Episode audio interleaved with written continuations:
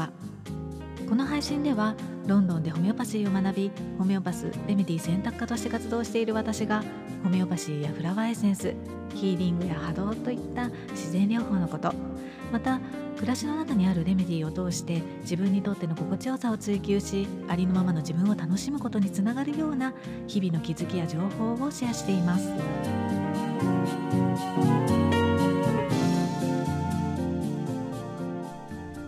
んにちは。ホメオパスレメディ選択科の香りです。1週間経ちましたね。皆さんいかがお過ごしでしょうか？私は先週末の話なんですけれども群馬県にある鬼押出しというところへ行ってきました、うん、鬼押出しっていうのはねあのもしかすると住んでいらっしゃる地域によっては小中学生の遠足だったりとか、まあ、移動教室みたいなもので行かれたことがあるなんていうね方もいらっしゃるかもしれないですね。まあ、私自身はあの初めてだったんですがあの夫が、まあ、埼玉県出身なんですけれども、まあ、小中学生の時に行った記憶があるなんていうね話をしていました。うんで、まあ、実はこの場所は軽井沢に旅行に行く時にいつも行ってみたいなとは思っていたんですがなかなかねこのタイミングというかこう道路が封鎖されていたりとか冬季休業していたりとかであの訪れることができなかったところなんですね。で、まそれがやっと先日行くことができたんですけれどもで行かれたことがある方はあのすでにねご存知だとは思うんですがこの鬼押出し園っていうのは天明3年1783年に起きた浅間山の大噴火の時に流れて出てきたものすごい量の溶岩をそのまま残した場所になっていてで今はあのそれでもこう遊歩道もできているので、まあ、30分だったり1時間っていったあのコースが、まあ、地図に書かれているので、まあ、体力とかね気分に合わせて、まあ、ゴツゴツしたこう溶岩だったりとか高山植物をね楽しみながら歩けるようになっているところなんですね。で、まあ、今回私は、ま1時間ぐらいだったかなあんまりコースは気にしないでこうぐるぐると歩いていたんですがその中で花苔がねすごくよく目についたんですね。うん、花苔っていうのは皆さんご存知ですか、まあ、あの花苔なので苔かななんていうふうにね私は 勝手に思い込んでいたんですがあの苔ではなくって地植物って言われるモ類と菌類が共生関係を結んでできた生物っていうふうにね あのいうことなんですけれども、まあ、よくわからないんですよね。うん、あのとにかくこう見た目は、えー、苔っぽいんですが苔ではなくって藻と菌が合わさった生物なのかな。うんで、まあ、実はその花苔っていう名前自体は私はあの知らなかったんですけれどもただすごくね見覚えがあってなんどこで見なんだろうってあのすごくね考えながら歩いていたらレインディアライケンっていうフラワーエッセンスに使われている植物にすっごく似ているんですよね。うん、で、まあ、とりあえず写真を撮っておいて後で確認しようと思ってあので確認してみたらやっぱりねこのレインディアライケンでした。うん、植物の名前ってね本当にいろんな呼び方があるのですごく混乱しますよね。うん、私だけでしょうかね。うんまあ、何はともあれこの場所にそのレインディアライケンがあったっていうでしかもあの園内にこう資料があったんですけれどもその資料によると浅間山が噴火して溶岩だらけになってまあ、そうすると当然植物っていうのは育たないわけで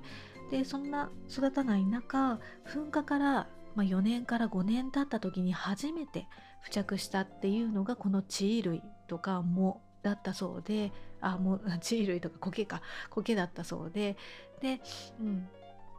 その意味っていうのをまあ、レメディ的にまあ私の場合はちょっと考えてしまうんですけれども考えてみたらうわすごいなっていうふうに感じたので、まあ、今日はねそんなお話を少しだけしてみたいと思います。何がすごいなって感じたのかというとこの花苔のレメディっていうのはフラワーエッセンスでは、まあ、さっきもあの少しご紹介したようにレインディアライケンっていう名前であってホメオパシーのレメディーではクラドニアっていうレメディーであるんですね。で、まあ、両方のレメディーねこう見てみるとまあ、うん、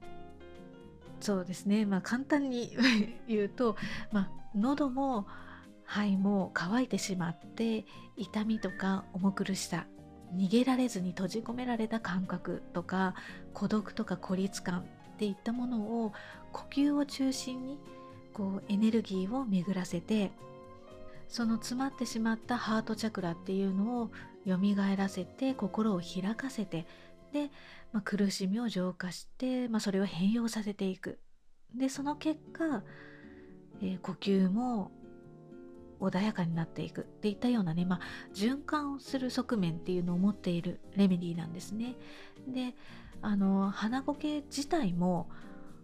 空気中からこう湿気を吸収する性質があるそうなので、まあ、乾いた心とか肺とか喉に潤いをっていったね、まあ、そんなイメージはしやすいかもしれないですよね。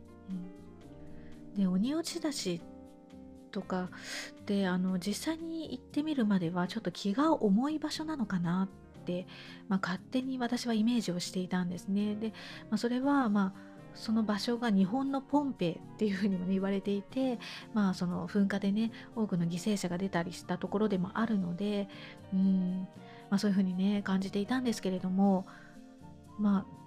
何でしょうこの花苔のレメディレメディというかエネルギーがあったからなのかすごくねあの清々しくて力強いエネルギーが渦巻いている場所だなって感じたんですね。うん、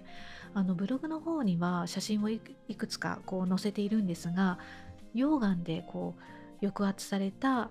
環境の中でも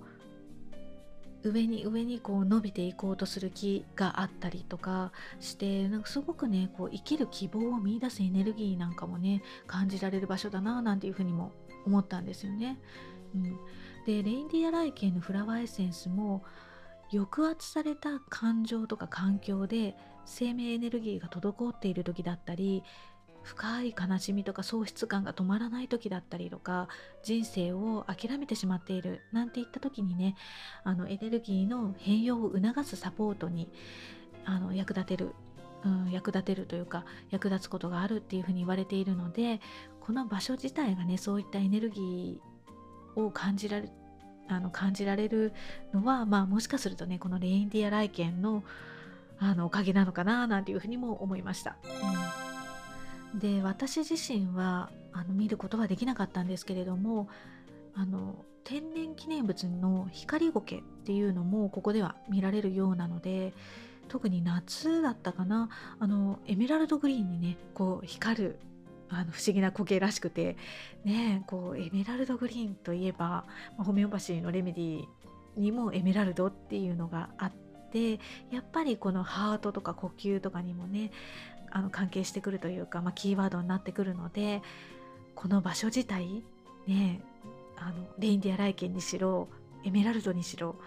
ハートと呼吸に関わる場所なのかななんてね感じてあの楽しんで あの私はちょっと変な意味でね楽しんでしまいました。なのでまあもしも今何かこう閉塞感だったりとか抑圧されている状態なんだけれどもなんとかそこから抜け出したいとか希望をねこう見出すエネルギーを感じたいなんていう時はあのその場所にね行ってみるのもいいだろうしちょっと遠いしあの体力もないわなんていう時はそれに似たエネルギーを、まあ、ホメオパシーのレメディーの場合はねちょっとね、ポーテンシーだったりとか、まあ、他にもいいレメディーがあるかもしれないので検討が必要なのでこうねホメオパスに相談してもらった方がいいと思うんですがご自身でちょっと感じてみたいなんていう時はフラワーエッセンスをね試してみるのもいいかもしれないんじゃないかななんていうふうに思います。はい今日は鬼押し出し園で、まあ、私が感じたこととか、まあ、そこで見かけた花苔からそのレメディについて少しだけお話をしてみました。少しだけね、ブログにもまとめているので、ご興味のある方は、あの概要欄のリンクから、えー、読んでみてくださいね。はい、それではまた。